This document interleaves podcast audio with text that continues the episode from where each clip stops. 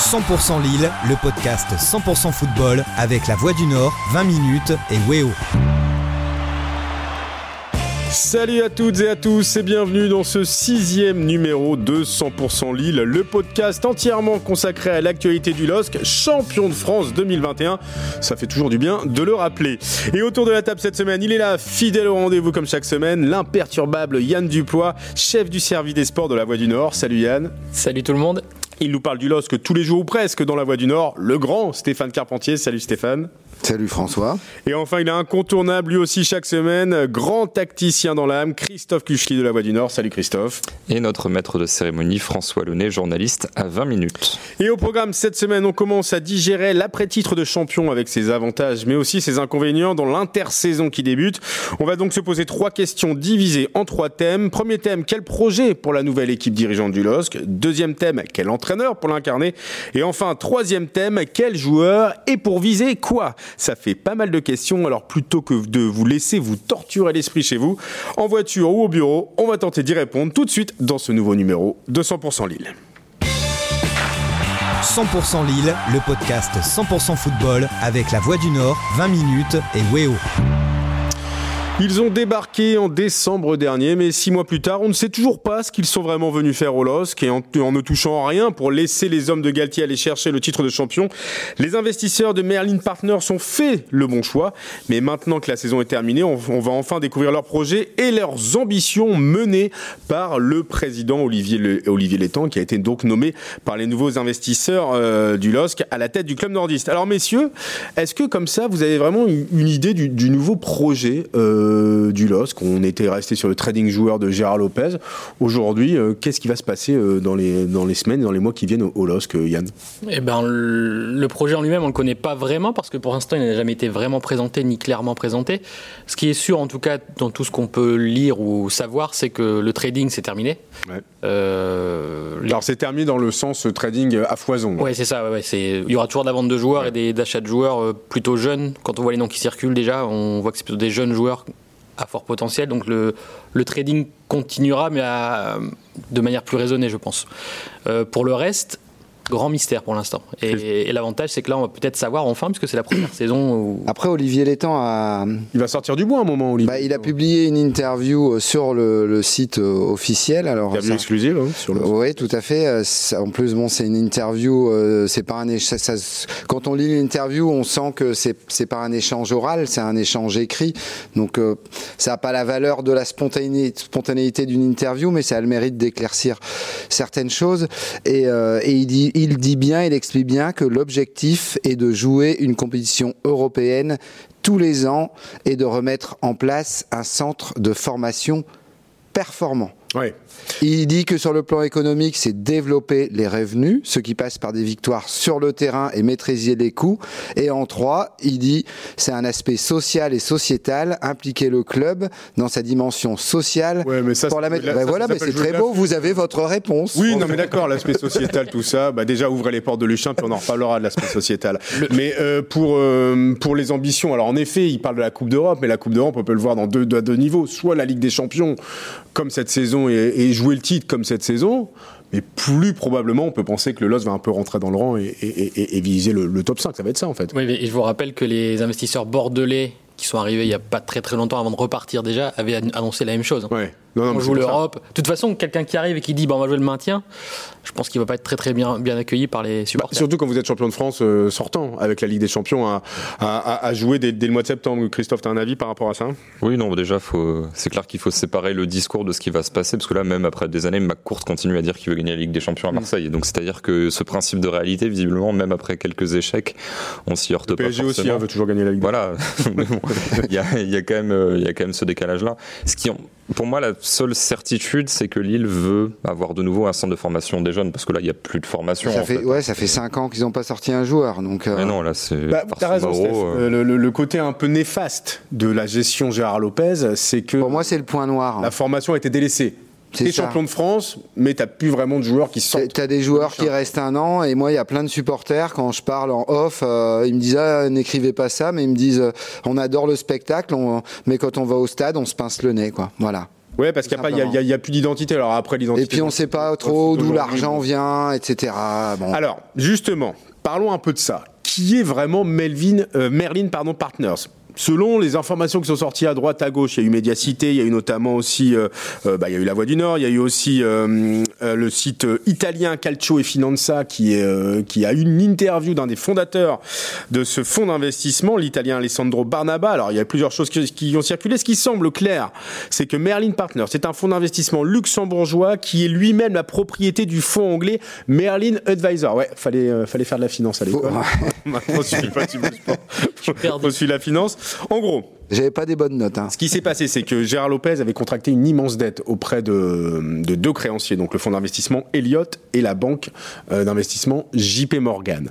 Voyant que Gérard Lopez n'avait pas, n'allait pas pouvoir les rembourser, voyant la crise sanitaire avec tout ce que ça a impliqué, euh, l'absence de public dans les stades et également voyant le scandale, euh, enfin le scandale, le raté Mediapro avec l'argent promis qui, mmh. jamais arriver les investisseurs, enfin les créanciers se sont dit Gérard Lopez, tu vas jamais pouvoir nous rembourser. Le, plus simple, c'était que Elliott rachète le LOSC finalement. Alors, et pourquoi Elliott ne l'a pas fait? Bah parce qu'ils ont déjà mis ans. Exactement, il est interdit d'avoir deux clubs. Vous avez quand même bien suivi le dossier. Hein. Il est interdit d'avoir deux clubs auprès de l'UEFA. Excuse-moi, ils sont interdits d'avoir deux clubs euh, qui jouent la même compétition. Exactement, ce qui sera le cas cette Ce qui sera le cas la saison prochaine. C'est pour ça qu'ils ont, ont anticipé en arrivant, je pense, en disant on peut pas l'avoir. Et c'était le cas la saison dernière. Parce qu'ils pouvaient très bien acheter le LOSC et avoir Milan sans que les deux se croisent dans les compétitions européennes.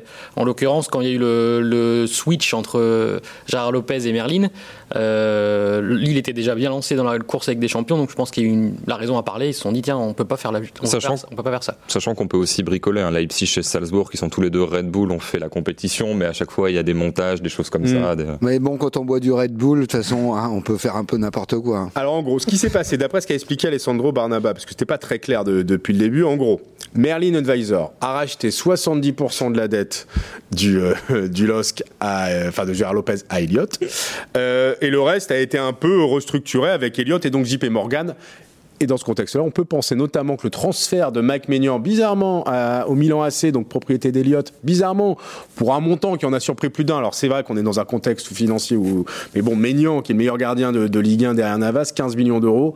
Il y a un an, il pouvait partir à 30. On a quand même le sentiment que tout ça a été dealé euh, avec euh, avec Elliott, euh, Christophe. Oui, il y a les fins de contrat aussi, mais c'est vrai que les montants, je pense que ça sera pas du tout les mêmes hauteurs, en tout cas sur sur ce type de deal qu'il y avait les saisons précédentes. Après, c'est toujours pareil. Enfin, les montants en fait entre euh, le nombre d'années de contrat, la manière dont les versements sont étalés, etc. Il y a quand même une vision qui est quand même assez largement partagée, qui est on vend quelqu'un 15 millions, on a 15 millions de rentrées euh, de rentrée d'argent, c'est beaucoup plus compliqué que ça. Parfois les versements s'étalent sur 4-5 ans, et donc c'est là aussi que finalement l'investissement de Merlin, enfin la gestion, elle peut pas être sur un ou deux ans, parce que sinon tu pourras jamais rentrer dans tes frais, parce que même si tu vendais quelqu'un 50 millions, tu toucherais pas 50 millions tout de suite. Donc dans tous les cas, ils sont condamnés s'ils veulent ne serait-ce que rentabiliser les millions, les 50 millions donnés tout de suite euh, à arriver pour finir la saison, il faudra, il faudra minimum un ou deux ans. Donc ça les oblige au moins à réfléchir à moyen terme. Quoi. C'est pas bon, on fait la grande braderie et puis on se casse pour rentrer tout de suite dans le frais. Quoi. Il faut quand même rhabiller un peu la mariée en, espérant pouvoir la revendre d'ici euh, quelques années, de 2-3 ans. Ce qui est sûr, c'est qu'ils ont, ils sont en espérant qu'elle n'est pas trop vieillie d'ici. Euh, et en espérant ah. qu'elle n'est pas trop vieillie. Ce qui, ce qui est sûr, c'est qu'ils ont quand même déjà investi pas mal d'argent, 50 millions d'euros euh, pour finir la saison injectée dès le mois de décembre, au moment où ils sont arrivés, plus une augmentation de capital. Ça, c'est ce qu'Alessandro Barnaba, donc le fondateur du, du fonds d'investissement, c'est ce que tout le monde suit euh, toujours, mmh. euh, Merlin Advisor a annoncé augmentation de capital de 40 millions d'euros en janvier dernier, donc ils ont déjà mis 90 millions d'euros dans, dans, les caisses du club. Euh, c'est pas mal, ça veut dire qu'en effet, qu'ils sont pas venus pour, euh, pour rien, mais ça veut dire aussi que la dette était énorme. Alors pourquoi une immense dette alors que les transferts de joueurs sous l'ère Gérard Lopez ont atteint des sommes assez considérables? Eh ben, il l'explique, Alessandro Bernaba. Il dit qu'en gros, très peu de liquidités finalement sont arrivées dans les caisses du LOSC après ces transferts-là. Il prend l'exemple du transfert d'Ossimène, où il dit que sur les 70 millions euh, d'euros du transfert, hors bonus, alors c'est pas lui qui le dit, mais nous on avait eu des informations, en fait, il y a que 15 à 20 millions qui sont effectivement arrivés dans les caisses du club. Mais le reste est allé où alors François? Alors d'après ce que dit euh, Barnaba, il y a eu plusieurs intermédiaires entre les clubs avec qui euh, il fallait reverser une partie, enfin les anciens clubs à qui il fallait reverser une partie du, transfert, des commissions d'agents, des sommes qui ont été versées à Scoutly, la société de, de, Luis Campos, euh, qui n'était pas salarié du LOS mais prestataire, ce qui n'est pas tout à fait la même chose, ce qui fait qu'au final il y a beaucoup d'argent qui ont été qui ont été un peu évaporés à droite à gauche et que et que le LOS ne s'y est pas retrouvé il y a quand même eu l'achat de, de, joueurs euh, de la réserve de Naples qui n'ont absolument aucune valeur sportive, qui ont quasiment pas joué en troisième division italienne, qui ont même pas 17 ans, ils ont 21, 22 ans. Plus Carnesis, bon Carnesis à la limite pourquoi pas, c'est un gardien expérimenté, mais en deuxième gardien, vous pouvez mettre Chevalier, a priori ça aurait rien changé.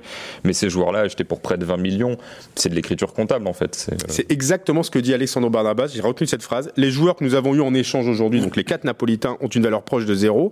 Malheureusement, j'ai maintenant compris qu'à chaque fois que vous regardez les opérations d'achat et de vente de ces joueurs, il ne faut pas se concentrer uniquement sur le personnage principal, mais regarder tous les détails qui sont souvent très différents de ce qui apparaît à première vue. Alors, est-ce qu'on nous a un peu, euh, comment dire, euh, vendu du rêve euh, pour pas grand-chose finalement au niveau de ces prix Je pense à Pépé avant, maintenant il y a aussi Men. Est-ce que est-ce que c'est, c'est, c'est, ou est-ce qu'il faut c'est une raison par rapport au foot tel qu'il est devenu aujourd'hui? Bah, je pense qu'il faut qu'on arrête de jouer les faux naïfs avec le football. Ouais. On a l'impression de découvrir l'off-system, là, mais ça fait des années que c'est comme ça. Le, La vraie nouveauté, c'est que ça arrive à Lille. Ouais. Euh, Lille était un peu à l'écart de tout ça jusqu'à présent. Maintenant, ils sont dedans et ils vont continuer à y être. Et c'est pas pour rien du tout quand même, parce que sportivement, ils ont quand même réussi à monter. Une... Heureusement, sinon mais- le club aurait pu euh, mais voilà, le, être en le- cessation en fait, de paiement. le but d'un club de foot, c'est quand même de gagner des titres. Ouais. Là, en l'occurrence, 4 ans après l'arrivée de. 4 ans 4-5 ans 4 ans Après Ouais, l'arrivée de Gérard Lopez, bah voilà, ils sont champions de France. Sachant la- qu'avant avant Lopez, le club était déjà endetté. Ouais, il y hein, avait rappelons-le, qui hein. y avait déjà. C'est aussi le mode de fonctionnement des clubs Exactement. qui fait qu'il y a un endettement chronique dans la plupart des, des clubs de, de football La professionnel. vraie actuellement. solution, je pense, pour un club de foot, pour au moins ne pas perdre autant d'argent, c'est d'être propriétaire de son stade. Gérard Lopez en avait parlé à une époque. Il disait Je vais peut-être racheter, enfin, me, me Mhm. pencher sur le rachat. C'est un peu le modèle de l'Olympique lyonnais. hein. Ouais, mais l'Olympique lyonnais, finalement, euh, c'est quasiment le seul club en France, en dehors de- du PSG, mais qui est sur notre planète, à tous les ans gagner de l'argent et réinvestir euh, proprement, sans problème. Oui, Christophe. En fait, ce qui m'embête dans le dans l'interview, qui est quand même, c'est super intéressant que quelqu'un dévoile comme ça un petit peu les, les coulisses de comment ça se passe, c'est qu'il semble le découvrir. Donc, Mm. est-ce qu'il joue le faussement naïf ou est-ce qu'il découvre? Parce que s'il découvre, ah oui, dans le foot, euh, c'est pas toujours euh, ce qu'on nous dit, etc. euh, il aurait pu nous demander, on lui aurait dit. Hein. Mais pour Lille, mais pour d'autres clubs. Enfin voilà. Je pense Donc, que c'est plus la découvre- deuxième option. hein. C'est aussi un ancien directeur de la banque JP Morgan. Parce que, parce que s'il découvre ça, quand il va se rendre compte que le stade est quasiment pas rentable, sauf à quasi pas tout le temps le remplir, tu perds plus Ouais. d'argent que t'en gagnes avec Ouais, ce ouais. stade-là. Finalement, il va se dire bah mince, mais euh, au final, je le gagne où cet argent? Mais, Non, mais- cette interview est très intéressante, comme disait Christophe, pour tout ce qui est coulisses, etc. Mais quelque part, euh, monsieur Bernaba, Barnaba, ouais. Barnaba se pose en, en nouveau patron euh, propre. Euh, Gérard Mhm. Lopez, c'était pas bien. Nous, on Ouais. est géniaux. On- oh là là, c'est pas bien ce qu'ils avaient fait, mais nous, on va tout remettre dans le bon sens. Bah, on verra. Ouais, on va attendre de voir. D'ailleurs, on ne sait toujours pas quel sera le budget du LOS pour la saison prochaine et pour cause.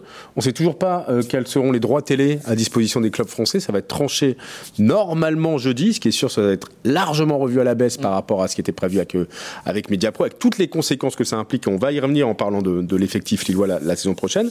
Euh, on ne sait pas non plus s'il y aura le retour du public dans les stades, puisque même si aujourd'hui les choses vont dans le bon sens au niveau de, la vaccination, enfin, on, a, on a le sentiment que ça s'améliore.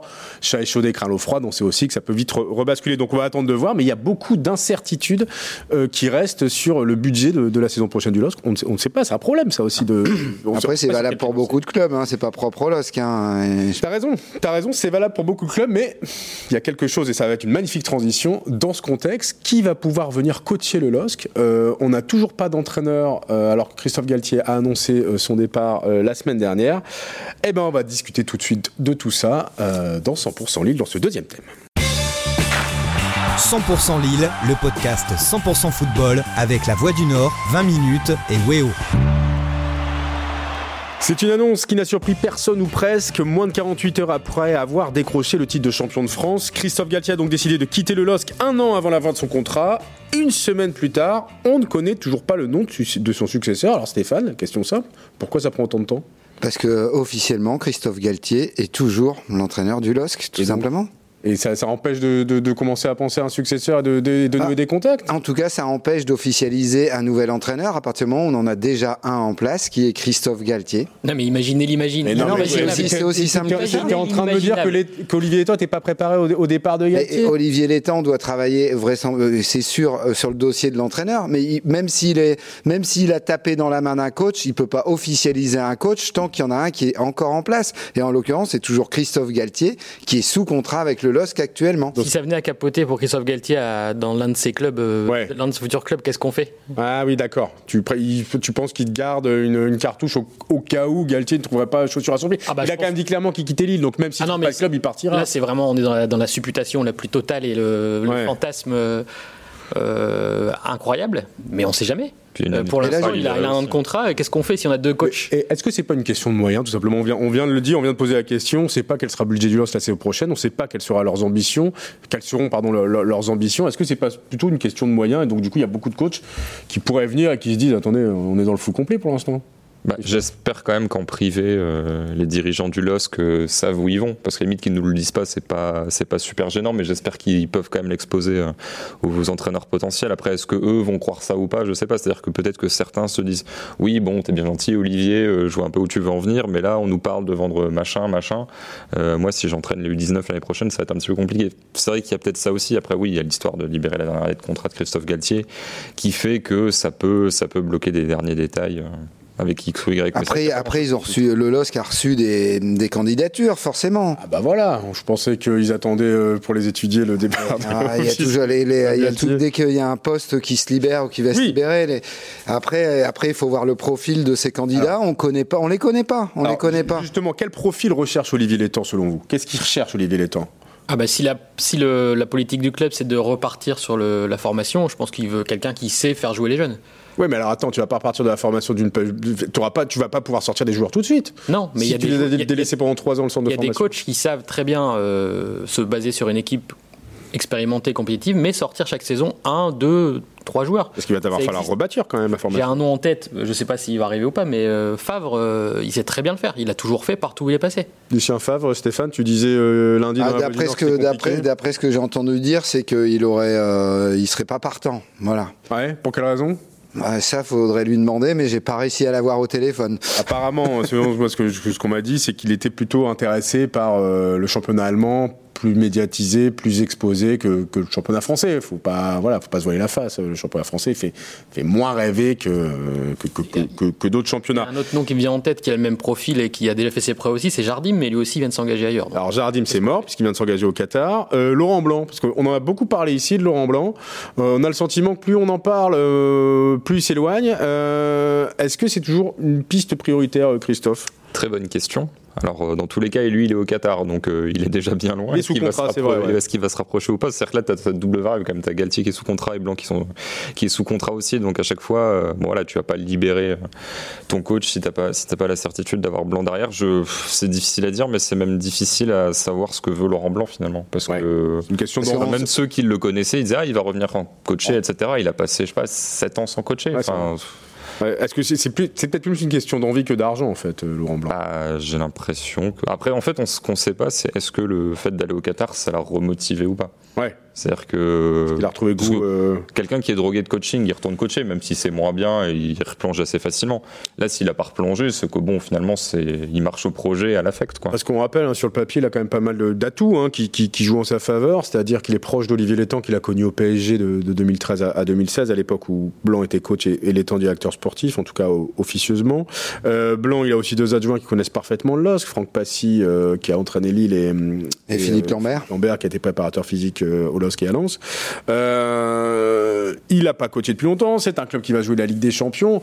Bon, on a un sentiment quand même sur le, sur le papier. Bah, S'il c'est- vient pas ici à Lille, Ah il oui, viendra sur le papier, c'est euh, voilà, c'est pas que ça fait rêver, mais on se dit voilà, il y a quelqu'un qui tient la route pour euh, pour relever le challenge d'une équipe un peu en reconstruction parce qu'elle va pas non plus être en totale reconstruction. Ah, ça, j'ai envie de te dire, on va voir. hein. On va voir quel va être le budget la saison prochaine. hein. Pas en tout cas, c'est pas ce que dit Olivier Létang dans l'interview qu'il a accordé sur le site officiel de club. Après, moi, je, je, oui, non mais j'ai plutôt tendance à faire confiance aux gens quand, euh, quand ils s'expriment de manière écrite Lille- sur le site officiel de leur club. Lille ne jouera pas le maintien la saison prochaine. On est tous d'accord euh, par rapport à ça. En tout cas, ce sera pas l'objectif du club. Euh, évidemment qu'ils vont garder des ambitions quand on est champion de France et qu'on joue la Ligue des Champions. C'est évident. Il peut pas dire le contraire, Olivier Ils Létang. joueront pas le maintien et puis ils vendront pas non plus tous leurs joueurs. Il y a Non. plein de joueurs sous contrat. Il, y a- il faut, il faut qu'ils les offrent en face aussi. Bien sûr. Pour l'instant, euh, On est quand même dans un contexte où le marché, il va pas être affolant. hein. Sauf que vous, vous oubliez un détail, messieurs, c'est qu'on est dans un contexte où les clubs français s'étaient engagés sur un budget prévisionnel de 4 ans avec l'argent de Mediapro, avec les salaires à la clé qui, qui, qui vont avec.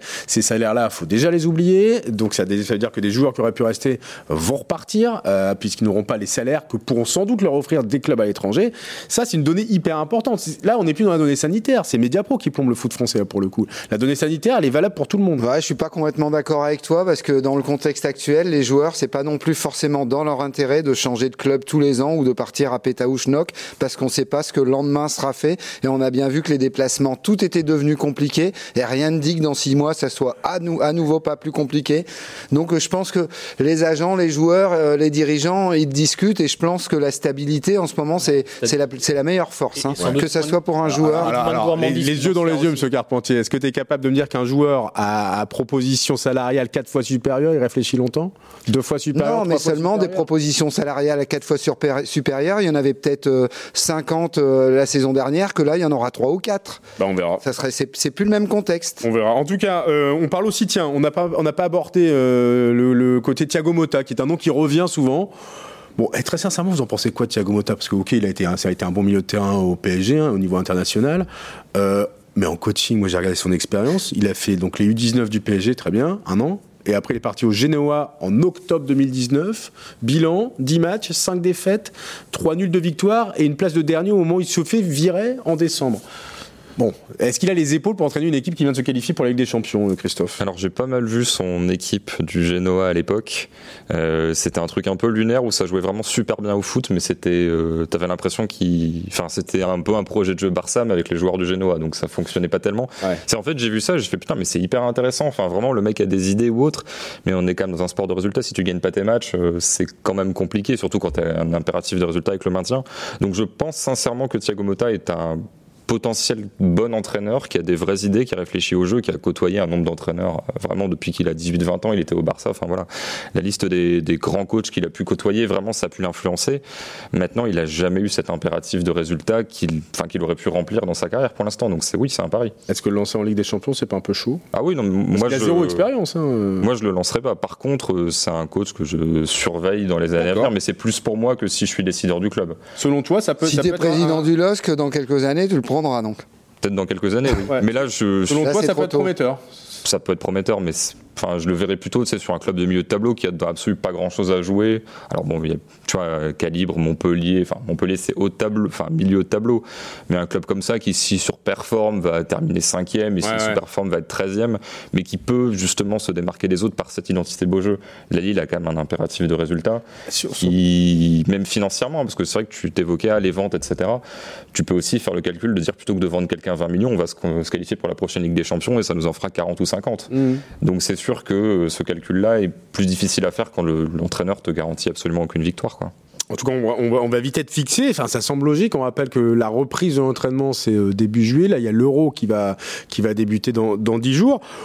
On peut penser que la réponse va arriver cette semaine, non? Euh, Ça va faire un peu tard dans les, si c'est dans 10 jours, parce qu'après, il faut préparer une saison, commencer le recrutement. Enfin, si on veut tout mettre en place, il faut aller assez vite, oui. Ouais.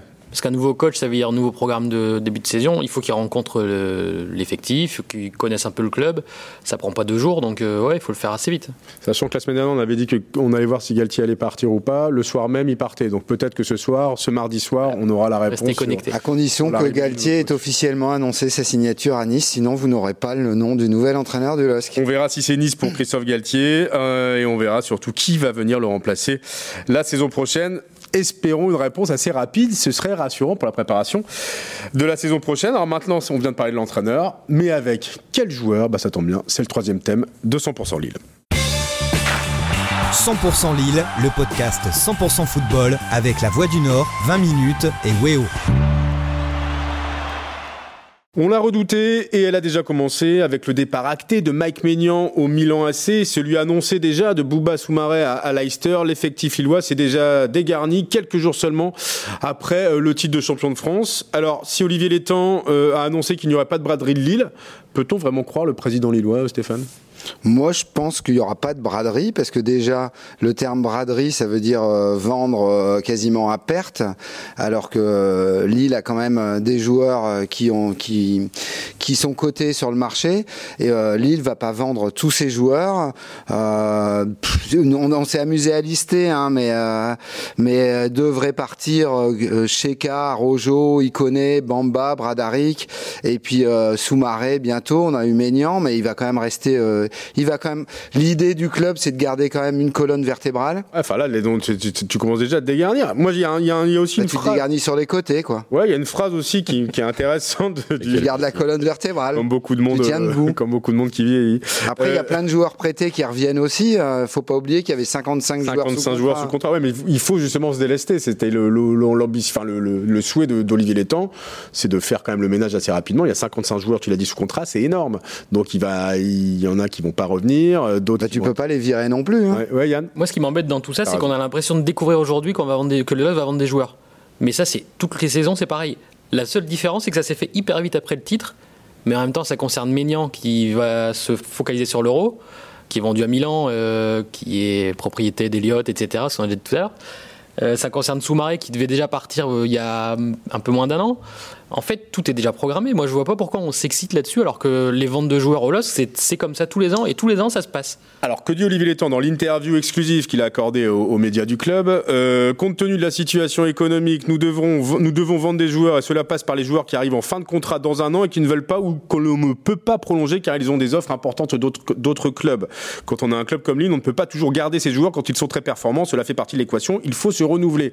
En gros, il dit quand même qu'on est en fin de cycle, qu'il va falloir euh, vendre des joueurs des joueurs qui sont en fin de contrat dans un an, moi j'en ai ciblé 6. Donc tu l'as dit, Sheka, Arojo qui sont déjà annoncés partants, Soumaré également.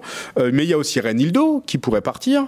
Euh, alors Jérémy Pied qui a pas beaucoup joué, qui pourrait partir aussi, même si c'est pas. Euh, Jérémy Pied, il va finir, il va, finir à Lille. Et il y a surtout Bourak Ilmaz Boa Kilmaz, il va faire quoi? Alors, je lisais bah, hier dans La Voix du Nord qu'apparemment, il n'a pas aimé le printemps pourri. Euh, enfin, sa famille a pas. Bah, aimé. Paradoxalement, ouais, c'est le c'est le truc qui a le plus refroidi, c'est le cas de le dire. Euh, la famille Ilmaz, c'est euh, c'est la météo dans le Nord, quoi. Ils en ont eu marre d'avoir froid, ces gens. Donc, c'est vrai. Bah, ouais. mais ils se sont pas renseignés avant.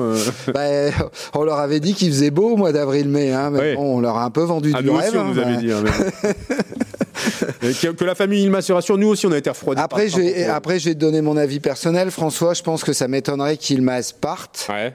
Je pense que je pense que Lille va tout faire pour le conserver, à moins qu'il y ait un pont d'or. Mais, qui, quel club va offrir un pont d'or pour un joueur qui a qui va avoir 36 ans en juillet? Bah tout va dépendre de l'euro, j'ai envie de te dire si c'est quelqu'un qui, qui, brille à l'euro ou il, a, où il va jouer avec la Turquie. Les Italiens l'aiment beaucoup. Ils jouent contre les Turcs au match d'ouverture de l'euro. Même s'ils leur claquent trois buts, euh, bah voilà, voilà ça, peut tout changer. Bah ouais, donc on verra, on, verra l'euro. C'est vrai que n'oublions pas l'euro aussi. Hein, euh, que les, tout ne va pas se faire maintenant. Il y a pas mal de joueurs concernés par l'euro euh, qui pourraient euh, briller et donc faire augmenter leur valeur marchande. D'où le fait que Lille ne va pas vendre tout le monde. Après, je finis mon intervention en disant par exemple, si, je, si par exemple le club vend un joueur comme Renildo qui vont qui, qui vaut pas non plus une fortune, je pense que ça sera pas un bon signe donné justement sur le projet. Parce que ça, ce sont des joueurs, c'est pas des stars, mais ce sont des joueurs qui doivent s'inscrire dans ce projet justement. dernière question, Stéphane, je sais que tu l'as eu, euh, tu l'as rencontré il y a pas longtemps. José Fonte, c'est le seul joueur de l'effectif qui est en fin de contrat. Il est en fin de contrat là dans un mois au 30 juin. C'est quand même un joueur emblématique, un joueur d'expérience. Euh, et pourtant, il n'a toujours pas prolongé. Euh, il va se passer quoi? Moi, je pense qu'il va finir par être prolongé. Il y a peut-être la problématique de l'entraîneur qui se pose. Ouais. Euh, dont les, bah, tant qu'on connaît pas l'identité du coach, moi je pense sincèrement qu'il va prolonger. Comme il, il nous l'a répété à chaque fois, euh, José, c'est. Euh, il va rester quoi. Il nous Attention, dit, hein, sa famille vit à Londres. Hein. S'il a une offre anglaise, peut-être il va y réfléchir deux fois, euh, l'ami José. Hein. C'est ça qui peut faire euh, changer les lignes éventuellement. Ouais. Il faut pas qu'il traîne trop les Lillois parce que les offres vont arriver aussi pour José Font. Il faut pas qu'il tarde. Euh, je pense que la discussion bloque surtout sur la durée du contrat. Un joueur de 36 ans, lui, par exemple, aimerait continuer deux ans. Donc, euh, il aimerait avoir un contrat de deux ans au LOSC. Est-ce que Lille est prêt à lui offrir deux ans je suis pas certain. Est-ce que c'est pas plus un an? Est-ce que c'est pas là-dessus que ça discute pour l'instant? C'est possible aussi. Le problème, c'est qu'avec José Fonte, l'euro, pour le coup, euh, le 30 juin, euh, il, aura, il aura toujours lieu. Il faudra prendre une décision avant le 30 juin. Enfin, après, tu peux. Si, je vois pas Fonte être libre de tout contrat. euh, ce serait. enfin, ce Après, c'est serait- un ce pari, ce serait un pari du côté du LOSC, Ce mais serait un ce immense serait- pari, ouais. il aurait toutes les cartes en main. José Font, il pourrait repartir en Angleterre euh, Ouais, c'est clair. en disant Moi, j'ai fait le taf. Quoi. Il y a aussi une petite variable, c'est qu'il va peut-être gratter du temps de jeu avec le Portugal. C'est-à-dire que Ruben Dias est sûr d'être titulaire. Ouais. À ses côtés, c'est soit Pep, soit Fonte, les deux anciens. Alors, a priori, Fonte part plutôt en numéro 3, mais euh, je veux dire, sur l'Euro qui gagne euh, il y a 5 ans, Fonte euh, cas, dé- ouais. débute remplaçant et termine comme titulaire. Donc, si en plus il joue bien, ça sera plus facile pour lui. En gros, je pense que s'il joue pas, bon bah c'est tout, l'offre sera la même. S'il joue bien, il peut dire écoutez, là, si on peut, alors peut-être pas rajouter un 0, mais transformer le 1 en 2 ou des choses comme mais dans ça. un Enfin, club voilà. qui, qui dit qu'il n'y a pas forcément. Enfin, Voilà. pas- Et je pense que. Lille, Lille peut être plus perdant. Enfin voilà, Fonte Ce va pas faire baisser sa valeur sur ça, quoi. Et comme disait Stéphane tout à l'heure, pour Renildo, c'est un peu la même chose. Si, prolonge, si le LOSC prolonge pas Fonte, c'est le message qu'il a envoyé qui est pas bon. Ouais, Vraiment pas bon. Un, un Renildo, pour revenir sur ce que- disait Steph, un Renildo, c'est pas un gros salaire du club. Même si tu l'augmentes, ça ira pas chercher dans les 500 000 euros par mois. Donc c'est quelqu'un que logiquement tu devrais pouvoir prolonger. Si tu n'arrives pas à prolonger Renildo parce qu'il coûte trop cher, c'est qu'il y a un vrai souci. Là, on va parler des joueurs qui restait un an de contrat ou qui étaient en fin de contrat comme, comme José Fonte. Il y en a qui sont euh, quatre joueurs importants sont en fin de contrat en 2023. Selic, Bamba, Icone, Sanchez. Ce sont des joueurs dont on parle souvent. Euh, pour un probable départ, les quatre pourraient partir? Euh, je pense. Ouais. Ouais. Moi, je pense. C'est beaucoup, hein, quatre joueurs. Parce qu'on dit qu'il n'y aura pas de braderie de. Lille, mais là, on est déjà en train de donner, on a déjà donné 7, 8 noms. Hein. C'est beaucoup, mais un... 7, 8 noms, c'est une braderie. Hein. Non, ça dépend du prix de- auquel tu Oui, les ça dépend du prix auquel tu les Tu vends. vends Sanchez 100 millions, ce qui n'arrivera pas. Euh, t'es en train de te dé- tu, vas- tu pourrais te dé- te- te- Oui. sérieusement te déplumer. alors, on va refaire rapidement les quatre noms. Selic, évidemment, titulaire indiscutable, euh, incontournable cette saison. Sanchez a joué 15 matchs, Ouais. donc tu peux faire sans lui. Même si tu perds Soumaré, je pense que Sanchez ou Soumaré, tu remplaces par quelqu'un qui a le niveau. on va en parler des remplaçants. Euh, Icone, il a quand même pas fait une saison hyper brillante. Et Bamba, il a fini la saison euh, un peu sur les rotules. Donc bon, disons qu'on le LOS sait déjà faire sans eux. Alors pour info, les plus sûrs entre guillemets qui devraient rester, qui sont qui ont un contrat béton jusqu'en 2025, Jonathan David, Zen Botman, euh, Christophe, ça va rester ça? On parlait de Zen Botman sur le départ, mais bon, en même temps, si tu perds tout le monde, ça va être compliqué. Oui, non, je. Il a aussi dit qu'il Ouais, qu'il il- avait envie de ouais, rester à il Lille. vient de dire Ouais, ouais, ouais. Puis il y avait apparemment des intérêts de Liverpool euh, cet hiver. Il est resté. Donc pourquoi est-ce que ça changerait? Plus, bon, là, j'ai regardé hier le match des espoirs néerlandais contre la France. Il n'a pas été incroyable non plus. Enfin voilà, je suis pas sûr que sa valeur ait des raisons de bondir euh, maintenant, là, pendant l'été. Donc je, je pense que oui, c'est. Enfin, de toute façon, en plus, ces joueurs-là, leur, euh, leur valeur va a priori va faire qu'augmenter. Ça va être leur première campagne en Ligue des Champions. Euh, même si, enfin, voilà, si tu raisonnes d'un point de vue financier, je pense que Vaut mieux les garder. peux- oui, il vaut mieux les garder au-delà de l'aspect sportif. Il y a vraiment tout à, tout à gagner. Ils sont pas du tout en fin de cycle en fait.